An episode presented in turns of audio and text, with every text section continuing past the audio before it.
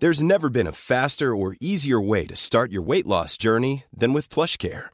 PlushCare accepts most insurance plans and gives you online access to board-certified physicians who can prescribe FDA-approved weight loss medications like Wigovi and Zepbound for those who qualify.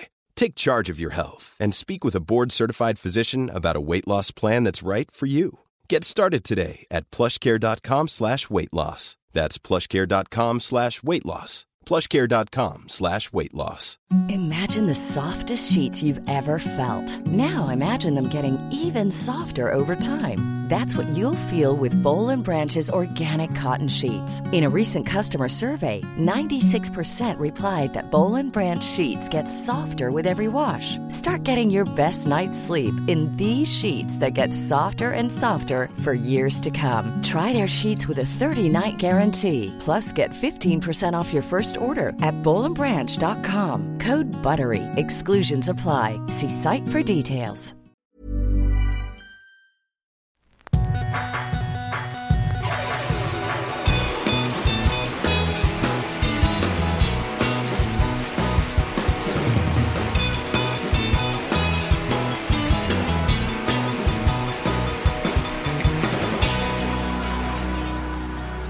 Bienvenidos a Dos Nombres Comunes, episodio 231. Hola, ¿qué tal? Buenas tardes, buenas noches, buenos días. ¿Qué tal Cu- Cujula? Cu- Cuautla. Cuautla. Estoy seguro que sabías el nombre, pero querías hacerte chistoso. Cthulhu. No, nunca había escuchado. Bueno, a lo mejor había escuchado. De, y, y no quiero faltar el respeto a quien está ahorita en Cuchula, Cuautla. Cuautla, y, y que dice, pues que. pues, Fíjate es que, no que de aquí. resulta que ya había ido yo antes a un festival de radio y pues con mucha pena al final del show dije que nunca había estado en Cuautla y, y ya después fui corregido en algún mensaje. Y pues es un... pues, se dice y no pasa nada, es un pueblo. Mm, Sí, digo, vi Eh. fotos del auditorio. Es un teatro, es como el auditorio San Pedro, más o menos.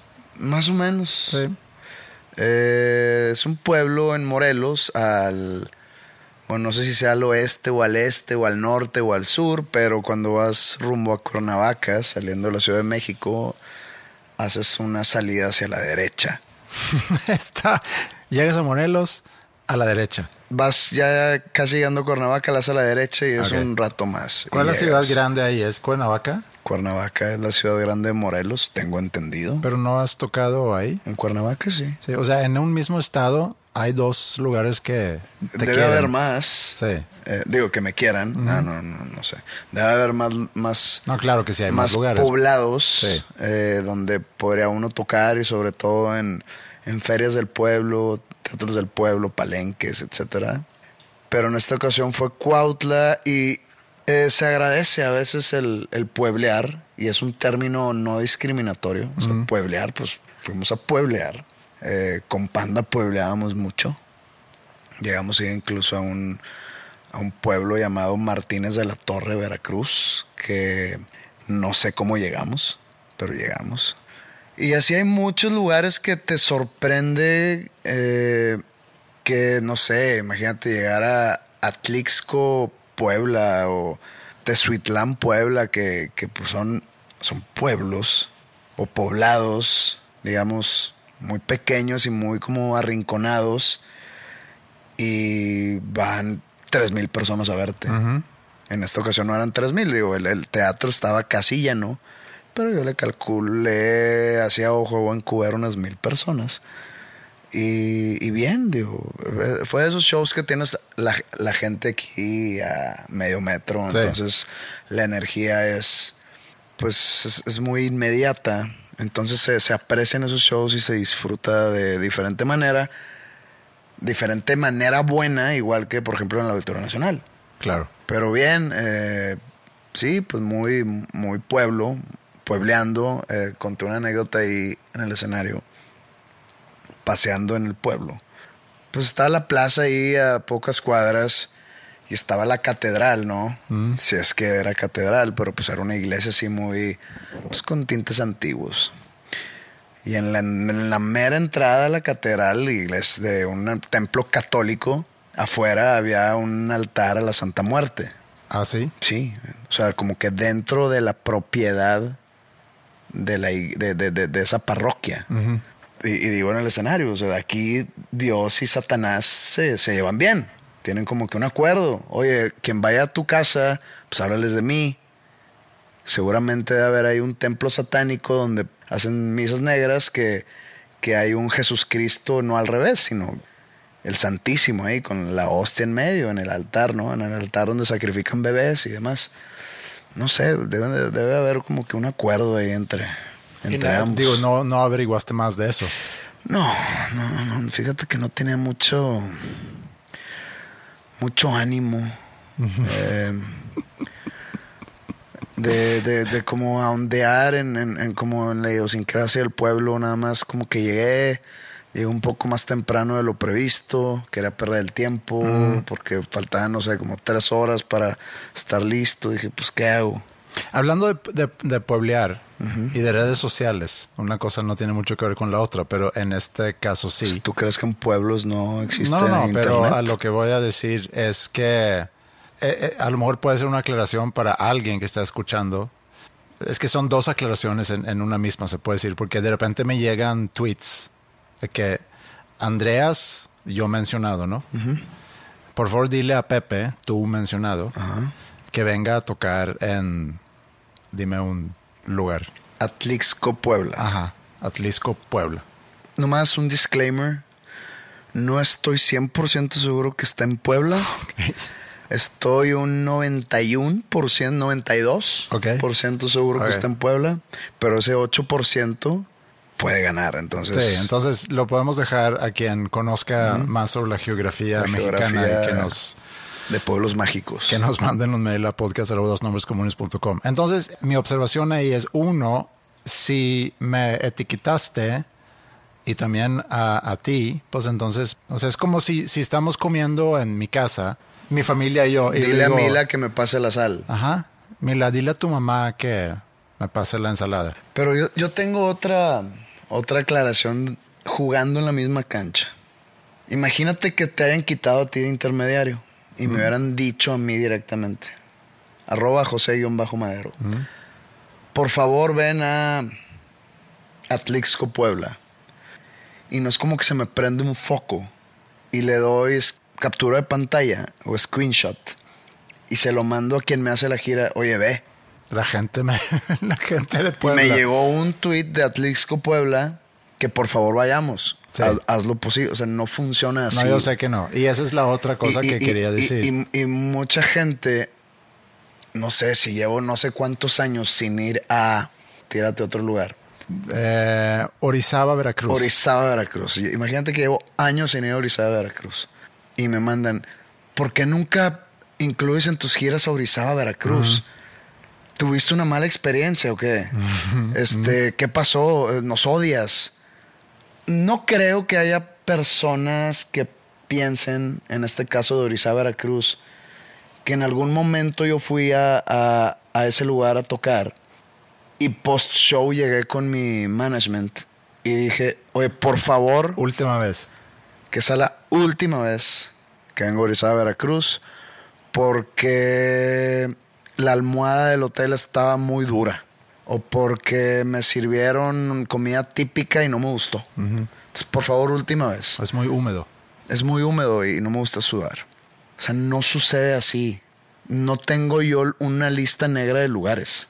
Si no vamos... si- Tampoco tienes una lista blanca. ni una lista blanca, porque pero tú no escoges. Mm. Pero la lista blanca se podría decir que es Ciudad de México. Hablando, hablando de, de la República Mexicana, ¿no? Ciudad de México, Guadalajara, Monterrey, Puebla, León. ¿Qué más? Y ya. No, no, no, hay muchos. Tijuana, Mexicali, pues son los, los que siempre están incluidos. Pues porque, pues, a veces es difícil llegar a Atlixco, Puebla. Mérida. Entonces, en- Mérida está siempre incluido. O sea, no hay una lista negra, nada más. No depende de mí. Yo no escojo de que, oye, Parras de la Fuente, Coahuila, nunca hemos ido. Creo que ya le toca, ¿no? No funciona así. Si alguien, ya sea un promotor local de Parras de la Fuente, Coahuila, o un promotor que tiene plazas o tiene otro promotor socio en cada ciudad, en ciudades diferentes, o sea, ellos llegan y dicen, oye, no, no, no hemos ido a Parras, ¿qué te parece si necesito un tercero? ¿Pero a ti te consultan inclusive? Mm, Me consultan para fechas. O Pero sea, no te para consultan fechas. para lugares. Para lugares no, pero para fechas sí. Sí, sí, sí. Alguna vez se me consultó hace unos cuatro años, cinco años, que el gobierno de Caracas nos quería contratar para un evento del gobierno de Caracas. Y se me hizo un poco insensible el, el aceptar por la situación que vivía o que vive Venezuela. Y ahí sí preferí no ir. Hace poco me dicen, oye, nos están hablando de Venezuela, ahora sí un promotor privado, y pues no vamos desde el 2008 o 2007, no recuerdo qué, qué onda. Yo, pues si todos, si tú crees que todo está bien y que no hay pedo, que si no me veo yo insensible o insensato, vamos. Digo, debe haber gente eh, en Caracas que, que quiera ver el show. Pero sí, yo no, yo no tengo poder de. Es más, no quiero tener poder de veto de lugares. Tengo poder de veto de fechas. Ese es el único veto que tengo. Pero sí, yo no tengo una lista negra de lugares. No es de que no, no, no, yo no quiero ir a Atlixco, Puebla. O, o mejor vamos a otro lado porque Atlixco no me gusta, no va por ahí.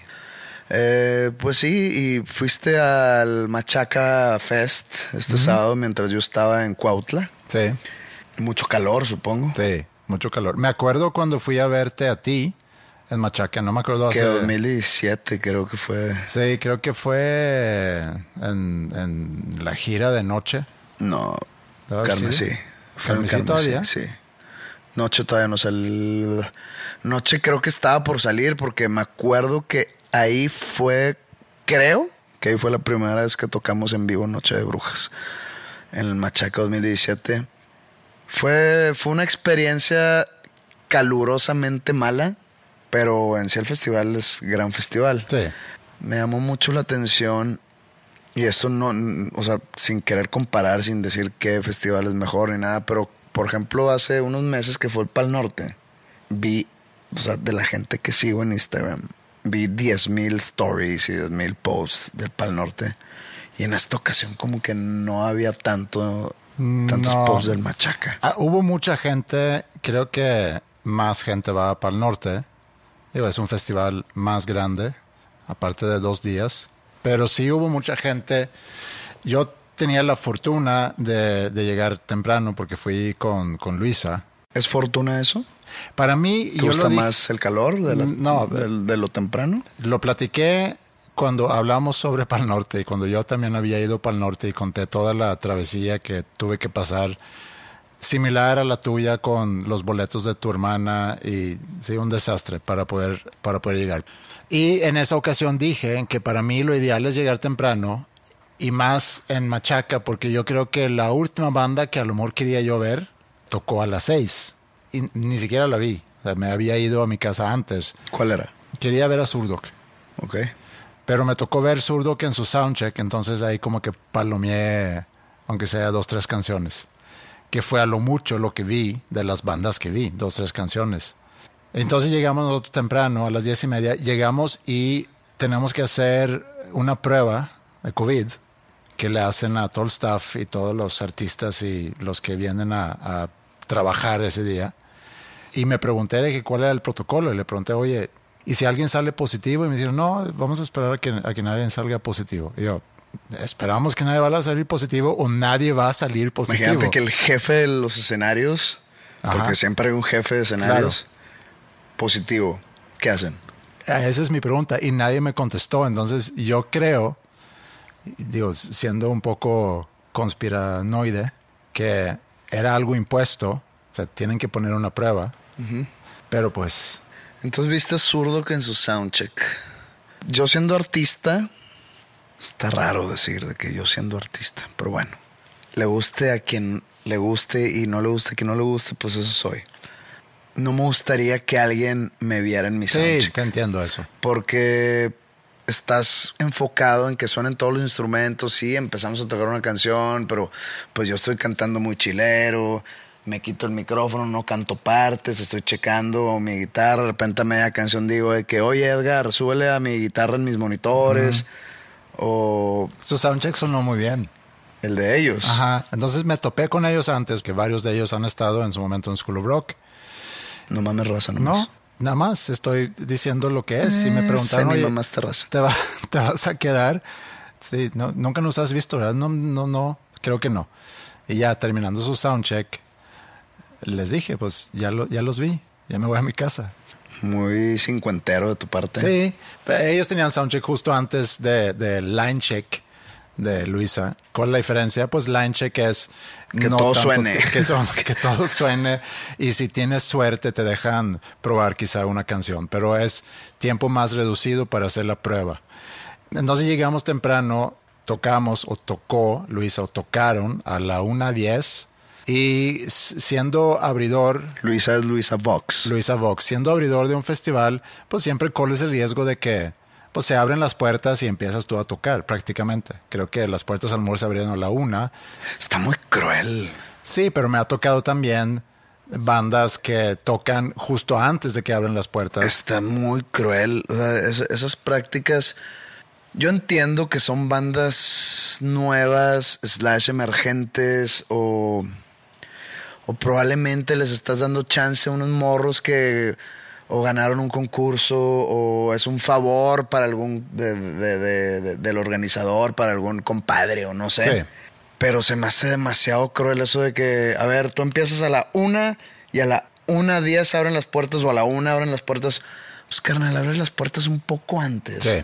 O, o, o dales a la una y media, Sí. que abran las puertas a la una, para que de perdido entre gente y se asiente y se encuentre su lugar y que se me hace bien cruel eso porque para esos, esos artistas, esas bandas nuevas, el tocar en, en ese tipo de festivales a la hora que sea es como, digamos, en ese pedazo de carrera que llevan, es como el máximo logro. Claro, sí. Y pues que les mates el gallo de esa manera, de que Pues está bien cruel. sí, es, es muy cruel por un lado, pero también como banda tienes que ser profesional y No, tienes que saber tu lugar. Sí, y, y el, hablando de jefe de escenario, el jefe de escenario, de ese escenario, donde, donde ellos se presentaron, juntó a la banda, no sé, unos 15, 20 minutos antes de que iban a empezar. Dice, mira, ustedes van a abrir un festival muy grande.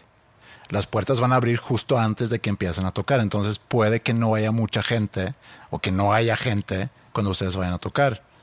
Pero disfruten el show, pongan su máximo, están en un eso, festival muy grande. Eso habla bien de, de esa persona, Sí.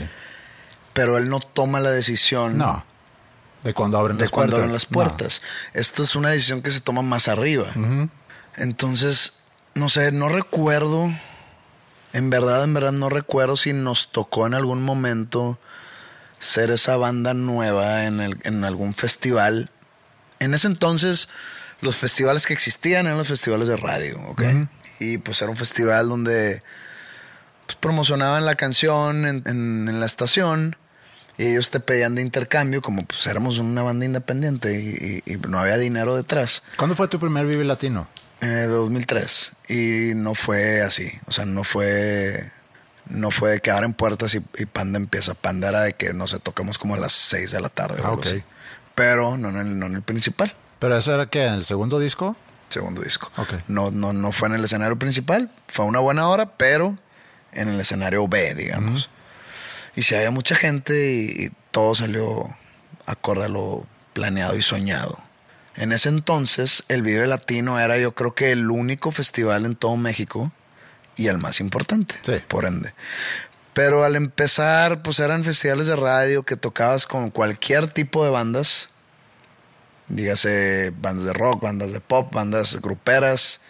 Y yo sé que así son hoy en día los, los festivales como el Pal Norte y como el Machaca y como incluso el Vive Latino, que ya toca Intocable. De repente se sube un reggaetonero y luego se sube una banda de rock y luego Alex Intec Sí. que está bien, está muy bien que sea así tan ecléctico todo. Pero sí, no, no recuerdo a nosotros que nos haya pasado algo así. Alguna vez me tocó acompañar a... Yo tengo una prima que se llama Cordelia, que hoy en día es una artista solista que la puedes encontrar en plataformas digitales como Cordelia con K y con Y en vez de I. Pues trae una onda RB muy, digamos, entre agringada y latinona el asunto. Pero en ese entonces tenía, tenía una banda que, estaba, ellos vivían en Boston y era Cordelia and the Buffalo. Y viajaron desde Boston para tocar en un festival aquí en Monterrey, que no volvió a suceder ese festival, el Monterrey City Fest. No sé si te acuerdas. Mm. Eh, puedo calcular que fue como en el 2012 o algo así. Y me acuerdo que Cordelia me habla y me dice, oye, este, toco el sábado en el festival, ¿me acompañas? Y yo, wow, ¿a qué hora tocas? A la una, igual. o a las doce. Mm. Y yo, madres, pues vamos.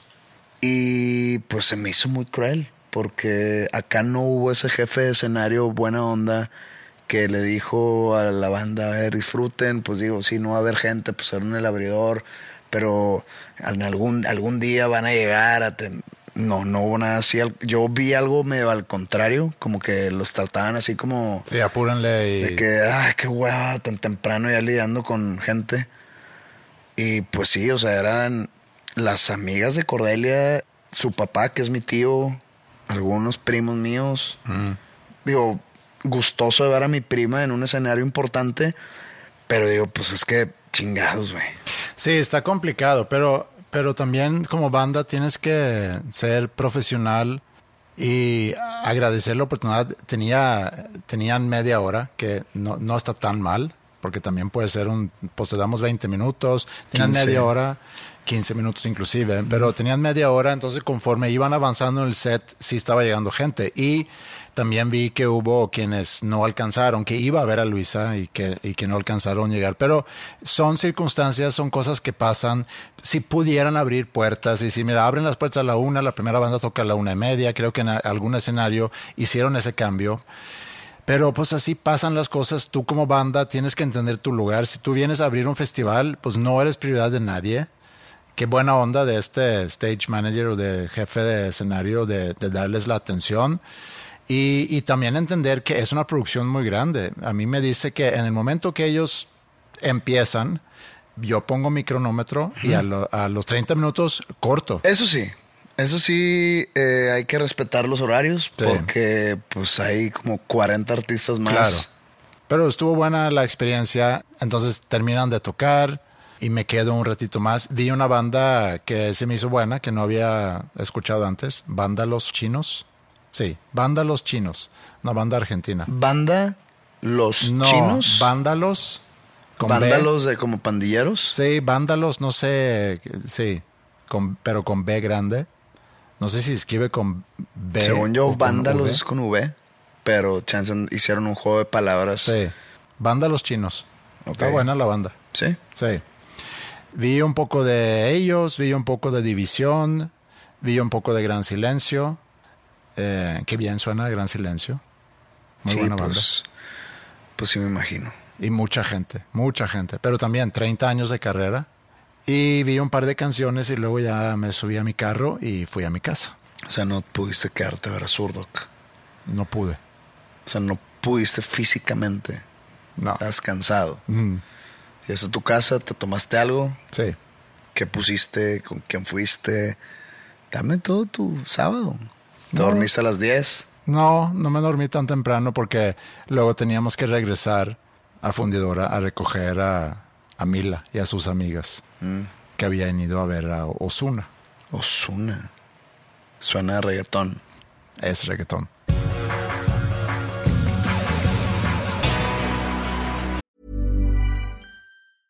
Hey, it's Danny Pellegrino from Everything Iconic. Ready to upgrade your style game without blowing your budget? Check out Quince. They've got all the good stuff shirts and polos, activewear, and fine leather goods, all at 50 to 80% less than other high end brands. And the best part? They're all about safe, ethical, and responsible manufacturing. Get that luxury vibe without the luxury price tag. Hit up quince.com slash upgrade for free shipping and 365 day returns on your next order. That's quince.com slash upgrade. Many of us have those stubborn pounds that seem impossible to lose, no matter how good we eat or how hard we work out My solution is PlushCare. PlushCare is a leading telehealth provider with doctors who are there for you day and night to partner with you in your weight loss journey. They can prescribe FDA-approved weight loss medications like Wagovi and Zepbound for those who qualify. Plus, they accept most insurance plans. To get started, visit plushcare.com slash weight loss. That's plushcare.com slash weight loss. Como que la Suprema Corte de Estados Unidos ha tenido mucha actividad en las últimas semanas. Tú comentaste acerca de Roe versus Wade, pero no se hizo oficial hasta la semana pasada, ¿no? Salió que ya no era, o sea, le quitaron el precedente legal a Roe versus Wade, o Roe Wade, Sí. o Roe v. Wade, o Roe, Ajá. eh, que ya no vale como precedente. Por lo tanto, ya no es constitucional el que el aborto en Estados Unidos sea libre. Ujú.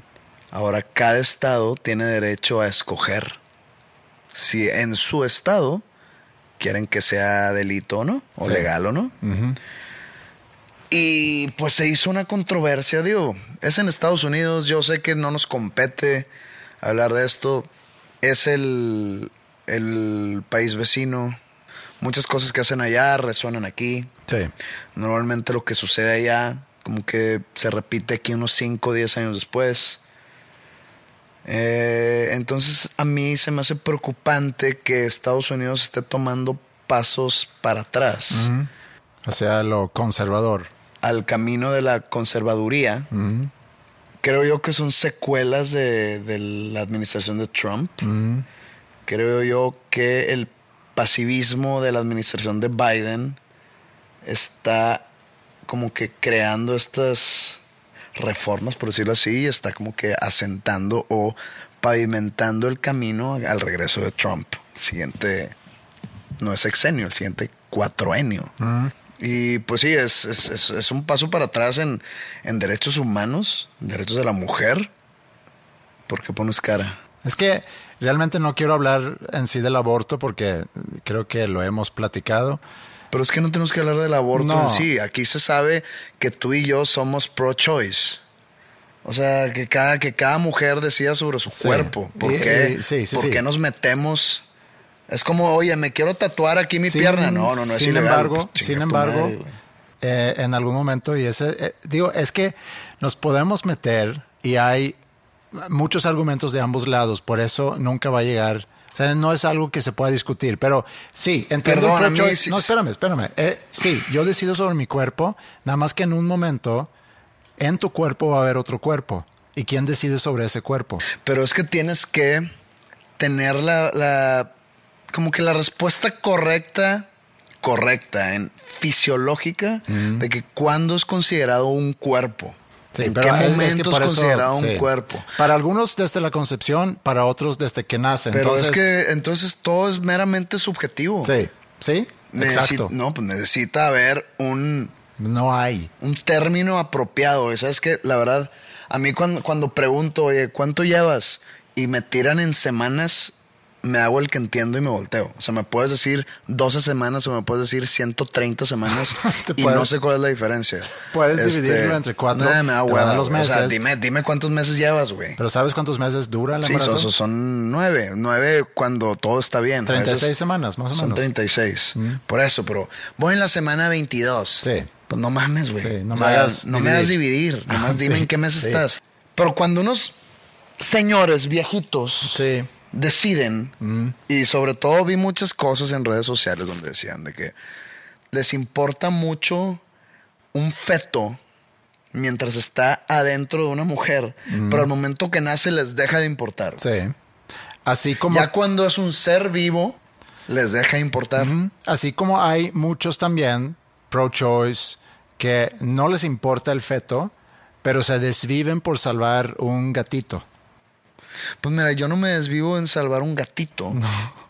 Está bien. Yo este, no me desvivo por salvar un feto. Mm, A, a lo que voy es, es que hay muchas formas en lo que lo puedas ver. Yo lo he dicho antes, lo vuelvo a decir para que no haya ninguna duda. Para mí es un tema de salud y por ende debe de ser legal, porque es lo que le Porque beneficia la a quien... persona, sí. la persona que vive en un estado que es ilegal, el aborto, Va a buscar. va a buscar Sí. la manera o clandestina o va a querer viajar a un estado donde sea legal y todo eso son riesgos a la salud. Exacto. También hay otro tipo de paradojas donde todos los conservadores se dicen pro-lifers o que están en contra del aborto.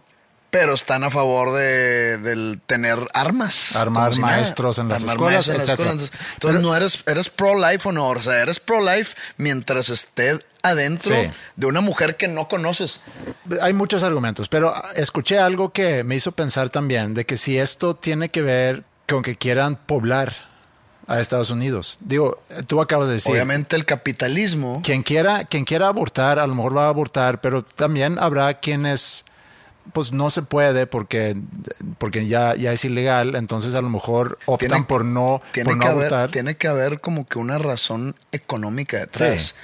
O sea, si esos bebés no nacen por medio del aborto, entonces necesitamos que nazcan esas personas Sí. para que se conviertan eventualmente en personas y que sean parte de la adquisición económica Sí. y gasten dinero Sí. y le echen aceite a la rueda del Sí, capitalismo. O que sean Obvia- soldados o que qué sé yo.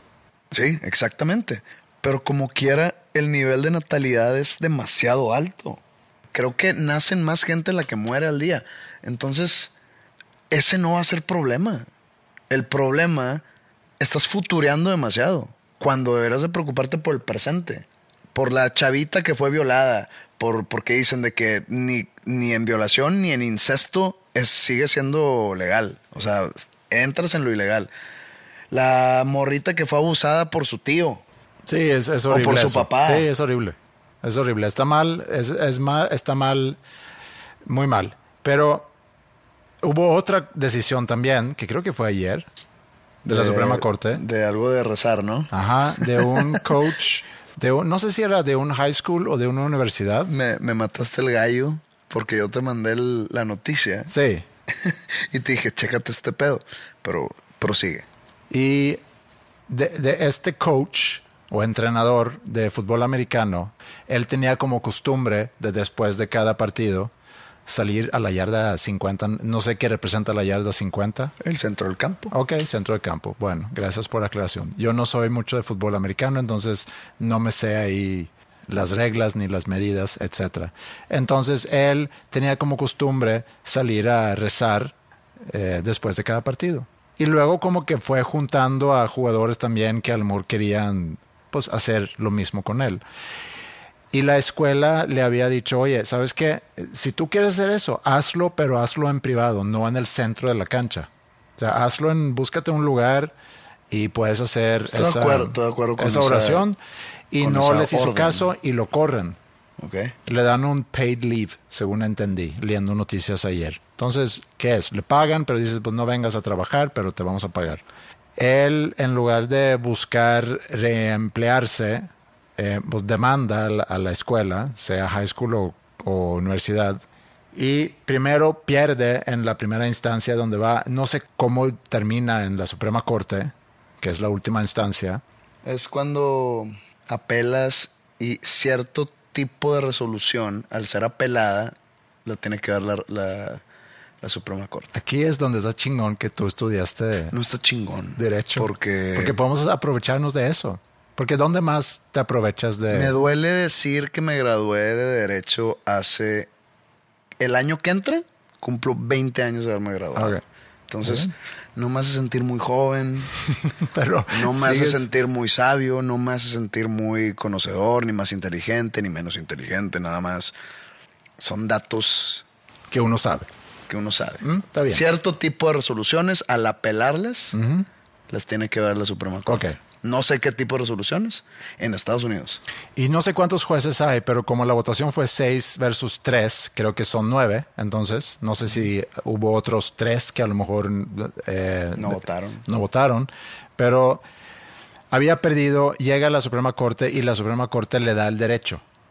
Le da el derecho de hacer eso que no deberían de obstruirlo y se cuelgan o se cuelgan, se respaldan en el First Amendment es, ¿no? El de First Amendment es de free speech. free speech. Entonces él tiene derecho de hacerlo y hasta ahí puedo yo estar de acuerdo. Sí, tiene derecho de hacerlo. Y ahí Pero es lo donde que yo te mandé, Ajá. se entiende que gana 6 a 3 esta contienda el que los maestros tienen derecho a hacer rezar a sus alumnos. Mm, sí. Entonces yo te lo mando pensando en Handmaid's Tale. Sí. Handmaid's Tale siendo una serie que no sé si continúe. Yo vi, empecé la 3 y como que ya me perdió, entonces ya no sé en qué, en qué esté. Muy buena serie.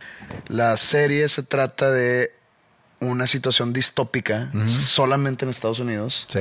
Se convierte en un estado religioso eh, como país. Pues es que son zonas, ¿no? No todo el país, porque hubo como que una, la distopia es después de una guerra civil, donde el país se divide entre, Mm, No sé, porque tratan de escapar a Canadá. mm, ok, No tratan de escapar a otro No, estado. sí, no sé si es todo Estados Unidos No entonces. sé, pero el caso es que se convierte en un estado totalmente religioso, pero extremo, Mm. o sea, fundamentalista de la madre. Pero hay un fenómeno biológico que no sé si explicaron, o no sé si me perdí la explicación, o no me acuerdo, o no sé si la van a explicar en el futuro. Según yo lo explican medio leve, que, no todas las mujeres que no puedan... todas las mujeres pueden este, embarazarse. embarazarse. Entonces Sí. las que sí son fértiles se com- la- la- las tratan como sirvientas, como que las ponen por casa de los jefes de estado. Y esas mujeres son las que tienen sexo con el jefe de la casa Sí. para embarazarse. Sí, Y normalmente son mujeres que tratan muy mal tanto los jefes de cada casa como el Estado en sí. No pueden hablar, no tienen opinión, no pueden leer. sí, son esclavos. Son esclavas, digamos así. o Entonces, esclavas, sí. es un estado, Estados Unidos se convierte en un lugar como que, yo sé que van a decir, pues hasta la fecha, o, o como en la realidad, ¿no? Este, muy apatriarcado, donde la mujer tiene cero voz y cero voto. Está muy distópico. La, primera temporada está basada en el libro Handmaid's Tale. Luego ya como que los escritores de la serie hicieron su propia historia en las, en las temporadas siguientes.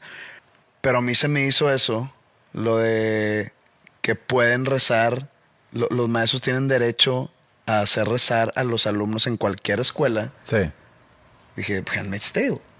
Y luego te lo mando y tú de que, órale, tú hiciste la tarea de investigar más y me dices, no, hombre, güey, fue diferente. Y me Eh, mataste el gallo. Sí, es que me, me- me metí en el... Tú me mandaste un screenshot nada Yo te más. mandé un screenshot de un tweet. Y luego me metí al, al tweet y luego em- empiezo a leer los comentarios y luego ya veo que hay ligas artículos, empiezo a leer porque quiero saber, bueno, qué, qué fue realmente lo que pasó, que según lo que leí es lo que acabo de contar, ¿no? Que por esa razón le, le corrieron y luego él demandó y ganó.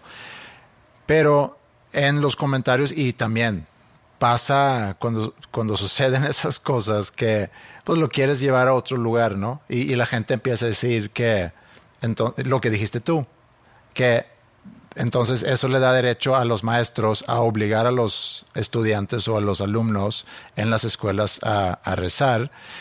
Y no, realmente no, porque tú puedes optar por no, pero entonces el argumento en contra es sí, pero qué incómodo será el que no, porque entonces tú te conviertes en el raro y luego también tiran, bueno, entiendo que los muy cristianos en Estados Unidos van a decir, no, sí, debería de haber ese rezar en la escuela porque es de la vieja tradición, nada más que hoy en día Estados Unidos está poblado, bueno, hace muchos años poblado por mucha gente de diferentes tipos, pero originalmente como que en la misma en la misma ideología, cristianos, católicos, nada más que ahorita viven muchos musulmanes y hay de otras religiones también.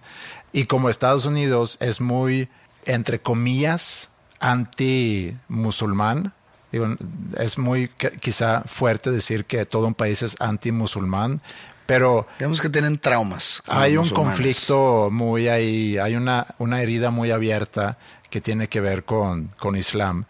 Entonces, si este señor o si los maestros en este caso tienen el derecho de, de iniciar una oración, pues la pregunta es, bueno, ¿de cualquier religión o es estrictamente... Hay mucha incongruencia en Estados Unidos en ese tema porque normalmente los, los conservadores, y para llevarlo a un tono político, los republicanos, que son los de la vieja guardia, la vieja escuela, el viejo Estados Unidos, eh, se dicen muy cristianos, o en inglés God-fearing Christians, que si lo traduces es cristianos que le temen a Dios. Para mí, ahí, eso de temerle a Dios está un poco extraño, pero así se manejan. Le temen a la, a la furia y a la ira de Dios, como si fuera un Dios del Antiguo Testamento. Sí, para los judíos es más ese tipo de Sí, Dios. sí, pero pues qué miedo, ¿no? Qué miedo primero Sí. creer en un Dios y pues qué miedo que ese Dios sea furioso. Claro. En vez de un Dios mi- misericordioso, que sea furioso. Entonces, ellos se dicen creyentes y seguidores de, de- de ese, de ese Dios o de esa figura llamada Jesús Cristo y al mismo tiempo promueven el uso de armas o, el, o, o- o no, promueven el derecho de portar armas. Son los más racistas. Son los más eh, anti-inmigración. Son los más despectivos, discriminatorios, pro-lifers. Y exactamente, mientras tengas un bebé en la panza, te cuidan y te... Nada más, o sea, s- eh, ellos en su cabeza están cuidando ese feto, pero al momento de nacer se olvidan de ti. Sí, o te mandan a Afganistán. Ajá. Entonces promueven a mucho a la militar, Sí. por más que sea una guerra sin, sin fondo y sin forma. Y hay gente más liberal que está siempre en contra de guerras. ¿Por qué? Porque va- vas a mandar matar a nuestros jóvenes por una pendejada como robarle el petróleo a Kuwait. Sí. Entonces entran los, lo- los, los conservadores y son los que promueven el servicio militar, Mm. promueven la guerra, porque dicen están defendiendo la libertad Pues del sí, país. no, sí, no, porque Obama no terminó con la guerra en Afganistán, fue Trump. Sí, pero Obama continuó algo Sí, que le dejó George sí, Bush. Sí, pero está eso, por un lado. O sea, es, es mucha incongruencia. Sí, hay mucha incongruencia, pero, y, y te apuesto que ellos tienen la respuesta a cada una de esas incongruencias. pero te fijas y quiero hablar de eso. su respuesta. Hablando de, de estas dos decisiones recientes de la Suprema Corte, que habla sobre Ah, el también hay que también tocar el tema que creo, o no sé si es chisme, pero están también así como hicieron ya irrelevante el Roe v. Wade, que están viendo que sea ilegal el matrimonio entre, entre mismos homosexuales. sexos, Ajá. entre homosexuales, y llevarlo a un lugar islámico donde el sexo entre homosexuales sea eh, delito. Entonces está muy cabrón. Yo quiero, muy pensar que ese es un rumor nada más. O sea, me cuesta mucho Eh, pensar. espero que sea un rumor. Pero- Porque ahora, ¿qué chingados le importa a un juez de la Suprema Corte que tiene 83 años que se va a morir pasado mañana, güey? Mm. Si un cabrón quiere casarse con su novio. Mm. o si una morra se quiere coger a su novia lesbiana, güey.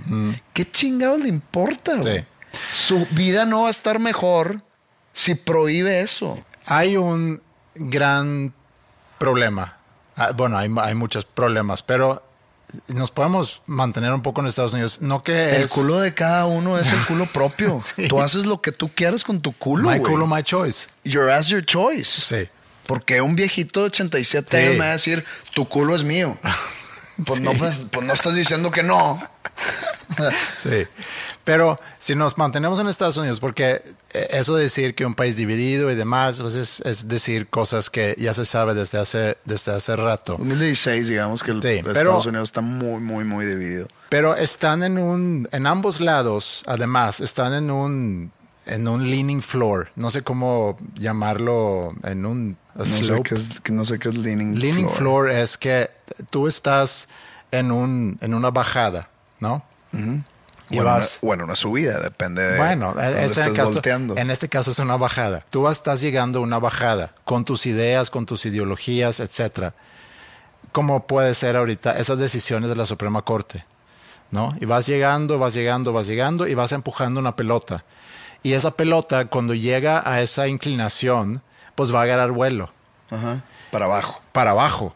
Y ahí es donde, oye, ya hicimos esto, pues también vamos a prohibir los matrimonios gays. Oye, también vamos a prohibir el sexo entre, entre el mismo género. Oye, vamos a prohibir no sé qué. Y terminas eventualmente en Handmaid's Tale. Pero también por el otro lado tienes que también hemos platicado aquí, tienes los que dicen, es que yo tengo mis derechos y tú me tienes que respetar, si yo me identifico, tú me tienes que respetar, si yo quiero hacer esta cosa, tú me tienes que respetar, no me vayas a herir, toma en cuenta mis sentimientos y demás. Bueno, eso, ya, eh, eh, eso, ya es como caer en la hipérbole. Sí, pero así están ahorita. Yo sé que así están, pero lo que yo defiendo es, cabrón, tú eres una persona un vato, tú eres un güey. Tú, eres un güey de 28 años, ¿ok? Tú tienes tu trabajo, tú pagas impuestos, contribuyes al erario público, contribuyes a la sociedad a la manera que tú quieras. eres voluntario aquí, eres voluntario allá. Tú gastas en restaurantes locales, tú vas al supermercado, tú eres un ciudadano y, tú eres parte de esa maquinaria capitalista que le encanta a Estados Unidos. Esa persona de 20, que dije 28 años, si en la noche llega a su departamento y se quiere coger a su vato, siendo hombre el que, del que estoy hablando, ¿en dónde irrumpe? En todas las características que te dije hace rato. ¿En dónde irrumpe eso? Ningún, en ningún lugar. Pero déjame te te pregunta eso. Entonces tú defiendes el derecho del individuo de prácticamente hacer con su vida lo que quiera. Exactamente. Ok, entonces ¿por qué te hace ruido cuando ese mismo vato de 28 un día dice, oye, es que yo me identifico como mujer? Identifícate como quieras, güey. Como quieras. Tú eh, te puedes identificar como una bocina de un estéreo. Nada más. No me exijas eh, eh, ahí te va, aquí, aquí se pone medio, tricky el asunto. Porque no me digas, no me exijas respetarte. No, no, no, no, no, no, no, no. El respeto se le debe a todo mundo. No me exijas o no te encabrones conmigo si la cago en cómo me dirijo hacia ti. Mm. Nada viene de un lugar para lastimarte. O sea, si alguien dice, es que yo no me identifico con ninguno, soy no binario, entonces me tienes que decir amigue, compañere o como tú chingados quieras. Sí. Entonces yo no estoy acostumbrado a ese lenguaje. A mí, o sea, yo crecí 40 años sin que existiese ese lenguaje inclusivo. Entonces no estoy acostumbrado, no lo tengo en mi cabeza. Así como no tengo en mi cabeza el uso de, la red social y que esto lo voy a hacer para TikTok, esto lo voy a hacer para Instagram. Igual, no tengo el lenguaje inclusivo. Entonces, si tú que eres Andrea Sosberg para mí, pero tú de repente ya no me digas amigo, dime amigue. Mm. Y un día te digo, oye amigo, y te encabronas conmigo, ahí, te mando la chingada. Dije, porque no te, no, te estoy cagando la madre sí, sí, sí, sí, Hasta ahí. O sea, hasta ahí pongo mi límite. Puedes tú identificarte como lo que tú quieras, como humano, como carro, como animal. Cuando nosotros éramos chicos, salíamos a la calle, nadie andaba en bici con, con casco, hacíamos cualquier cosa, escalábamos o nos trepamos a árboles, si había una montañita, fuimos a esa montañita a buscar una cueva y nuestros papás estaban como que muy tranquilos con eso. Llegamos en la noche y cenamos y, y listo. Pero algo pasó y no sé cuáles son los detonadores de eso, pero algo pasa en que, oye, ahorita todos tienen que usar casco. Y no estoy diciendo que algo está mejor que otro, pero nada más te quiero llevar y eso tiene también que ver con el, con el leaning floor o el piso inclinado o como lo quieras llamar. Oye, ahorita todos tienen que ponerse casco. Oye, ahorita no quiero que trepes los árboles. Oye, no quiero que... Y nos volvimos muy proteccionistas de nuestros hijos porque estamos de repente identificando muchos peligros. Y a lo mejor el mundo es más peligroso ahorita, no sé. Digo, la piedra que me puede romper la cabeza andando en bici, me puedo haber roto la cabeza en el 72, igual o en 2022. Estoy, estoy de acuerdo hay como que cosas también que pasan en la sociedad. alguna cosa sí que rompe un poco con la inocencia de una sociedad y como que la gente se vuelve, se da cuenta que, oye, estas cosas también pasan aquí. No sé si tiene que ver con eso, pero hay una escalera que para mí va un poco hacia abajo, no tanto hacia arriba. Hay una escalera de cosas que pasan. Oye, eso de proteger contra el daño físico, que luego se convierte en proteger contra el daño emocional De que, oye, que todos se llevan un premio, ¿no? Porque no se vayan a sentir los que también participaron. Ahí no estoy de acuerdo. Sí, pero espérate. Entonces, ahí vas empujando esa pelota y agarra vuelo y de pronto ya estamos protegiendo tanto al lo, tanto lo físico como lo emocional, que creo que el tema emocional ahorita es lo más fuerte. Es que creo que no estoy diciendo que no tenga razón. Esa premisa es la que está incorrecta. No, no, no, no por ti, sino porque sí está sucediendo. O sea, tienes razón en eso de que a los niños les están inculcando el que, ¿verdad que siempre cuando éramos niños nos decían de que lo importante es haber participado? Imagínate, quedaste en una carrera, quedaste en séptimo y estás triste porque perdiste, pero lo importante es haber participado. Pues es como para que no te sientes tan pinche. Claro. Pero ahora te celebran un séptimo lugar y te dan un premio para que no se sienta el niño. De que no, güey, a ver, es una carrera, es una competencia. Y esto, esto sucedió hace poco, donde sucede todo lo contrario. Era una competencia de, de patinaje de niñas. Y me tocó que la niña quedó en. Eh, eran dos días. en, en un día quedó primer lugar y en el segundo día quedó en tercero. Y en el tercer lugar se puso triste, pero le dio en el tercer lugar y pues yo como allegado dije, está bien que se ponga triste, nada más no dejes que esa tristeza se perpetúe y mejor que lo agarre como un tipo de lección o como experiencia para que a la larga le sirva perder. El perder sirve, güey. El fracaso forja, güey. Sí. Entonces me dio gusto. Como yo siempre he dicho, no es que hayas perdido, es como te levantas. No es que yo siempre lo he dicho. Y, por lo que dice Rocky, ¿no? El, el, el, adagio ese de Rocky, de Rocky Balboa. Pero a mí me dio gusto eso, que esa competencia, digo, chance no soy tan enterado, pero que esa competencia no fue el de que, ay, quedó en tercer lugar, no, como quiera ganó. No, güey, quedas en tercer lugar. Sí y a ver si a la siguiente quedas en segundo o vuelves a quedar en primero. ¿Por qué? Porque el fracaso forja, el, fracaso te hace ser mejor. Qué hueva desde el primer, desde tu primer competencia quedar en primero, en primero, pues nada más te queda para abajo, güey. Sí. Entonces, eso de que todos tienen premio por haber participado, porque si no, imagínate el daño emocional que le estamos haciendo a los niños. No, güey. Así no es el mundo real. el mundo real te va a comer, güey. A ese escalón llegamos hace mucho de que premio para todos.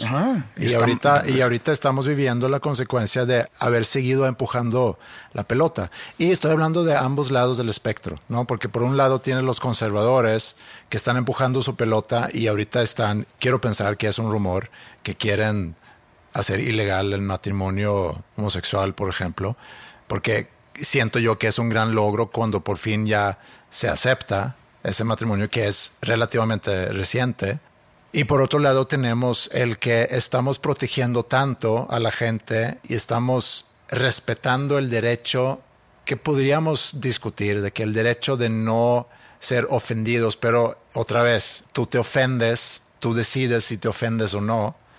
Y si yo te estoy educando, formando, empujando a que por cualquier cosa te vayas a ofender, pues obviamente que te vas a ofender. Aparte, seamos sinceros, el mundo está de la chingada. Estaba de la chingada en los ochentas, estaba de la chingada en los dos miles y está de la chingada hoy. Entonces, el tratar a los jóvenes o a los niños con pincitas para que crezcan bien, digamos, tiernitos y que todo esté en bandeja de plata en cuestión emocional y moral y todo, van a crecer a ser adultos igual, tiernitos. Y el mundo está ojete, güey te va a comer el mundo, güey. Necesitas salir con el colmillo afilado, necesitas salir golpeado. O sea, cuando, cuando digo salir es cuando ya sales al mundo. O sea, cuando te gradúas, cuando empiezas a trabajar, cuando empiezas a, hacer una familia, cuando empiezas a generar. O sea, el mundo te va a comer si no estás preparado. Y esa gente que está protegiendo demasiado a la juventud o esa juventud que se está ofendiendo por todo, pues se van a convertir en adultos tiernitos que no, están, no van a estar preparados para el mundo real. Y ahí va a haber pedo.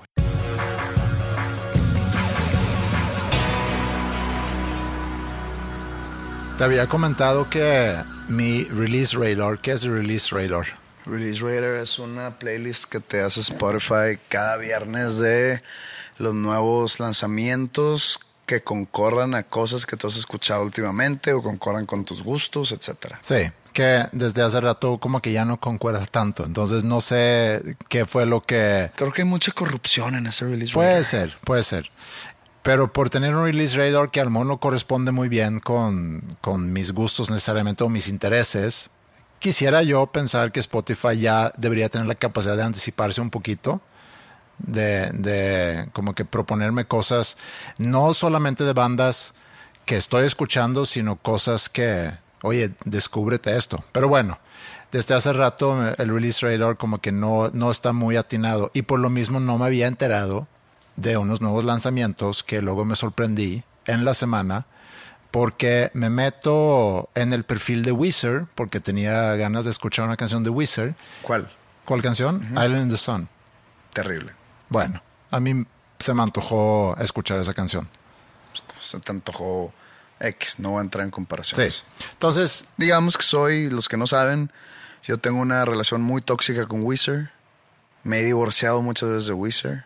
Pero esas veces que das de cuenta que cortas con tu ex de años y te sigues metiendo a su perfil y estás viendo y la empiezas a juzgar por su nuevo novio y de repente le mandas un mensaje que qué pedo que te gusta ese cabrón y qué le ves de que cabrón corté contigo hace 10 años qué chingados quieres Bueno, Tóxico. esa es mi relación con Wizard sí. Bueno, yo entonces entrando a su perfil me doy cuenta que sacaron dos discos nuevos este año. no son EPs Bueno, son EPs de 8, 7, 8 no rolas. son cada una son cinco Bueno, escuché los dos hoy en la mañana. que son como las Cuatro estaciones de ¿no? Son las Vivaldi. cuatro estaciones pero Sí.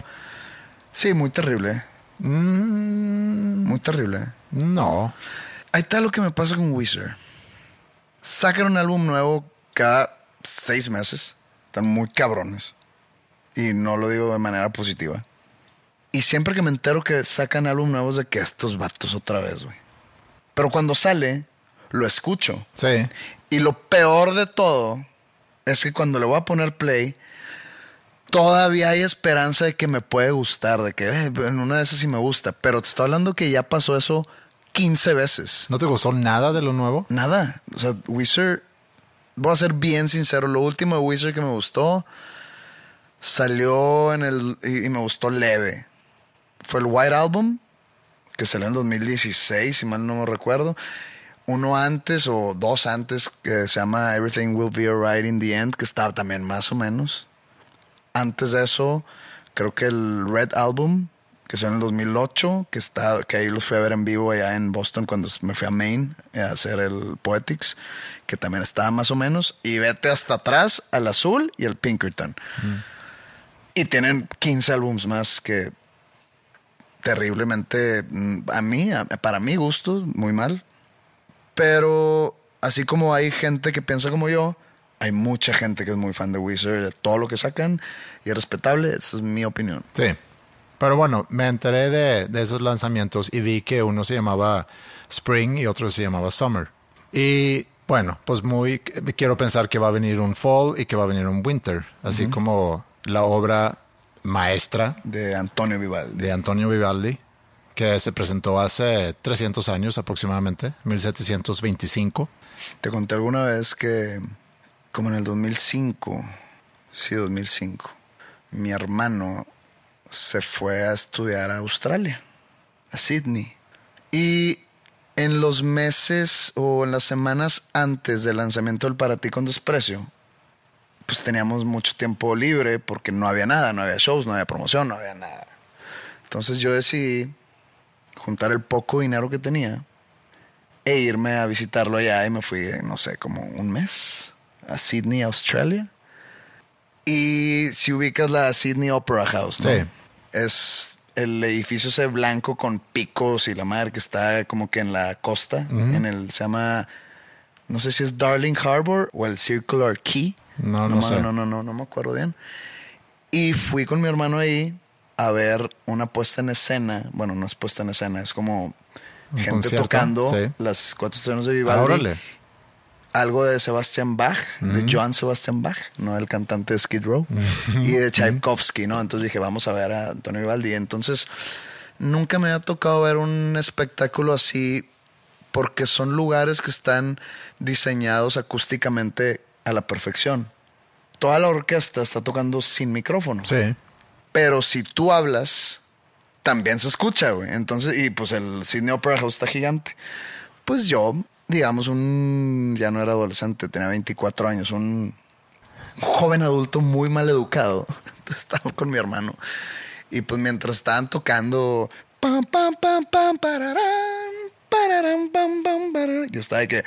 Oye, güey, ¿y qué pedo? ¿De, qué a dónde nos vamos a ir? Y la madre, nos callaron como siete veces. Y de que, güey, estoy hablando así, ¿qué pedo? De que, cabrón, es que te oyen todo, todo el lugar. Y ¿cómo, ¿cómo me escucha todo el lugar, güey? Está gigante esta madre. No, es que la acústica, yo, no es posible que me escuchen hablando así, güey. Y, shh, shh, que a su puta madre. Muy mala experiencia. Arruinaste la experiencia de escuchar Antonio Vivaldi. En... Digo, no Antonio Vivaldi, No, ahora no, lleva pero- muerto muchos años. Pero, Sí, pero- este, y fue en ese mismo viaje, estando allá, pues digamos que ya me solté un poco en mi estilo de vida. Entonces no hice ejercicio, tragué como no había mañana. Entonces me acuerdo perfecto que me quedaban ya días en Sydney y dicen de que, oye, se, se usaba el ICQ o el MSN Messenger. Entonces me meto a mi computadora. Oye, ¿cuándo llegas, güey? De que llego en cinco días. Ah, con madre. En, en seis días grabamos el video de cita en el quirófano. Y yo, no, no, no, espérate, no, güey, ¿qué pedo? ¿Por qué no? Le digo, estoy bien marrano, güey. ¿Cómo que estás bien marrano? Güey, no he hecho nada y me la he pasado trague y trague y trague un mes. Un mes de tragar duro. Entonces, güey, ni modo. Entonces yo ya me había pintado el pelo negro con mi hermano. De hecho, hay una foto por ahí que si la encuentro te la comparto. Donde nos pintamos el pelo negro los dos. Negro, negro, negro, negro. Entonces yo llego a Monterrey, pasado de peso, todo cachetonzote, con mi pelo negro, a grabar video de cita en el quirófano. Y yo, madre, entonces yo no puedo ver el video cita en el quirófano. Culpa de mi hermano en Sydney, Australia. Pero bueno, prosigue. Sí, nada más era. Era, Lo de Wizard.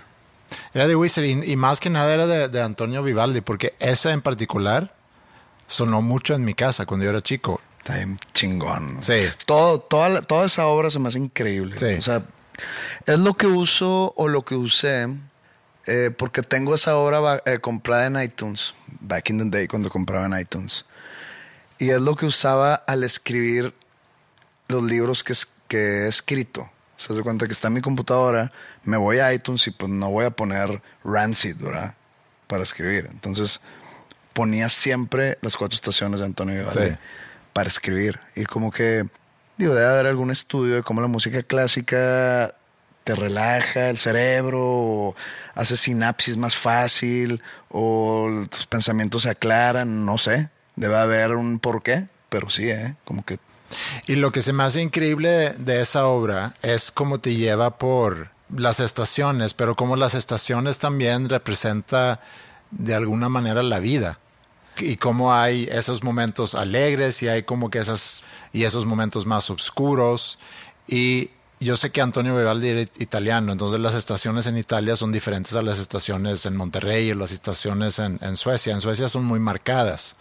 Tienes un, un vi- invierno muy pronunciado, muy oscuro también por, por la... nosotros vamos en verano. Nosotros vamos en verano, pero vamos en, a finales de agosto, donde ya se empieza a oscurecer más temprano. Pero sigue siendo verano. Sigue siendo verano. verano sí. termina el 21 de septiembre. Bueno, eso es discutible y lo hemos discutido. no es discutible. Bueno, O sea, yo nací en verano. Por eso mi, la energía que irradio positiva, Ah, como de sol, sí. vitamina D sí. para el mundo. Si no hubiera conocido tu fecha de nacimiento, hubiera dicho un Este güey nació en invierno. En noviembre. más- no, hombre. Noviembre sigue siendo. noviembre en Otoño. Suecia es lluvia, 5 acuérdate, grados, Acuérdate que el invierno empieza el 21 de diciembre. güey. oscurece a las 4 de la tarde. Acuérdate que el 21 de diciembre empieza invierno.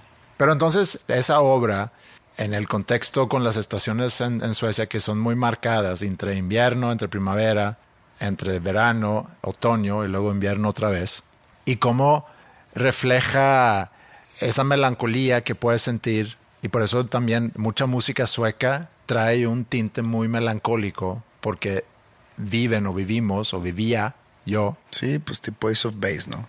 Pues Ava, Ava trae un Si tipo- le rascas trae ahí- un tono súper no, melancólico. sí lo, Ava. sí lo tiene. sí lo Dancing tiene, Queen. Sí lo tiene. Si bus- bueno, a lo mejor Dancing Queen no, pero te puedo enseñar varias canciones Fernando que tienen, sí, tiene un, tiene un tinte sí, melancólico. hay un tinte triste ahí. No, la única que te puedo decir es la de Na na na na na Fernando. No, no, no, no, esa no. na, na, na, na, La de-.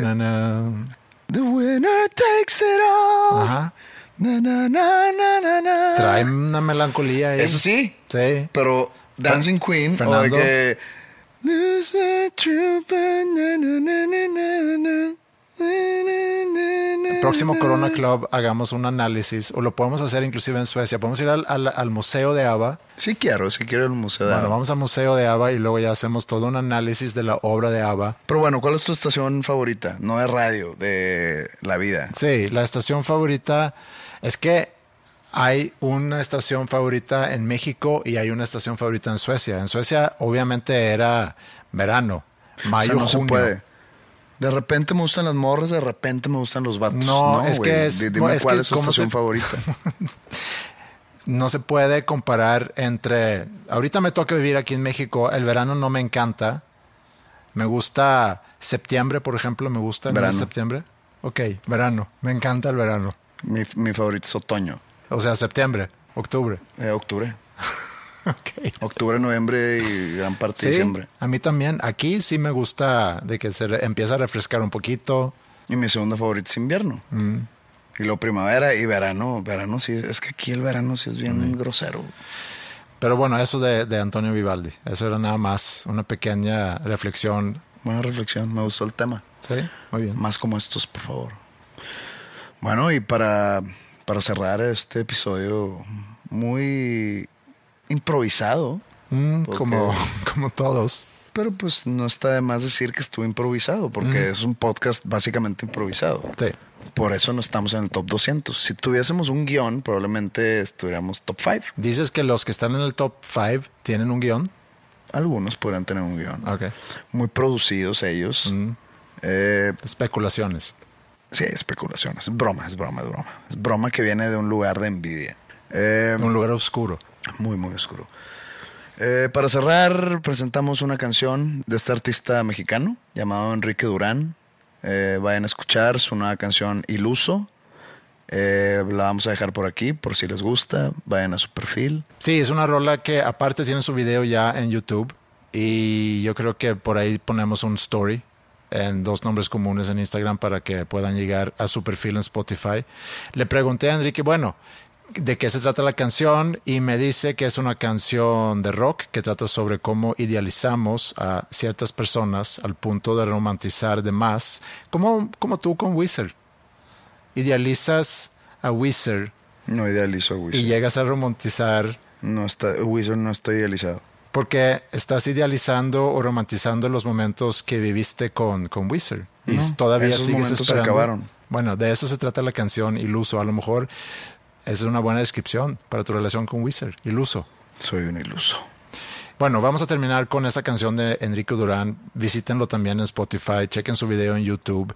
Tengan un bonito fin de semana. Si andan en Querétaro hoy viernes, ¿Por qué andaría la gente en Querétaro? Que no es de Querétaro. Está bien, déjame, déjame lo, lo digo de otra forma. Si vives en Querétaro, O sea, si eres de Tijuana, pero de puro pedo andas en Querétaro. Bueno, si, si vives en Querétaro o si vives en Tijuana y de puro pedo andas en Querétaro, hoy toca Luisa Vox, mañana sábado en León y el domingo en la Ciudad de México. No me sé de memoria horarios, no me sé de memoria lugares. Busquen en las redes de Luisa dónde y a qué horas. Adquieran sus boletos y ahí nos vemos en el show. Puedo ya ni mantenerme en pie. Ven, dime que es verdad, que me veo fenomenal, que me quieres sin juzgar.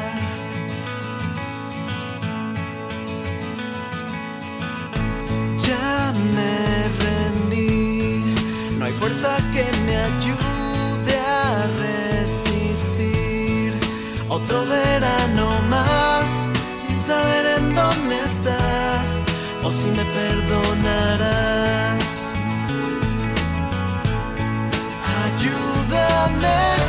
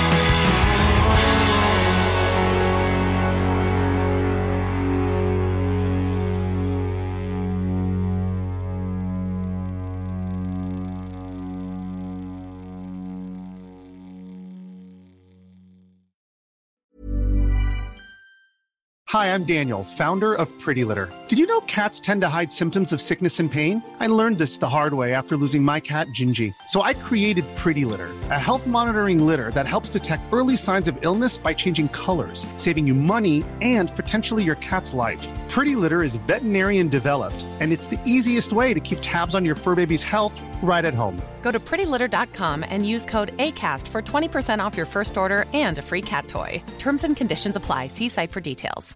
Hey, it's Paige DeSorbo from Giggly Squad. High quality fashion without the price tag? Say hello to Quince. I'm snagging high end essentials like cozy cashmere sweaters, sleek leather jackets, fine jewelry, and so much more. With Quince being 50 to 80% less than similar brands. And they partner with factories that prioritize safe, ethical, and responsible manufacturing. I love that. Luxury quality within reach. Go to quince.com slash style to get free shipping and 365 day returns on your next order. Quince.com slash style.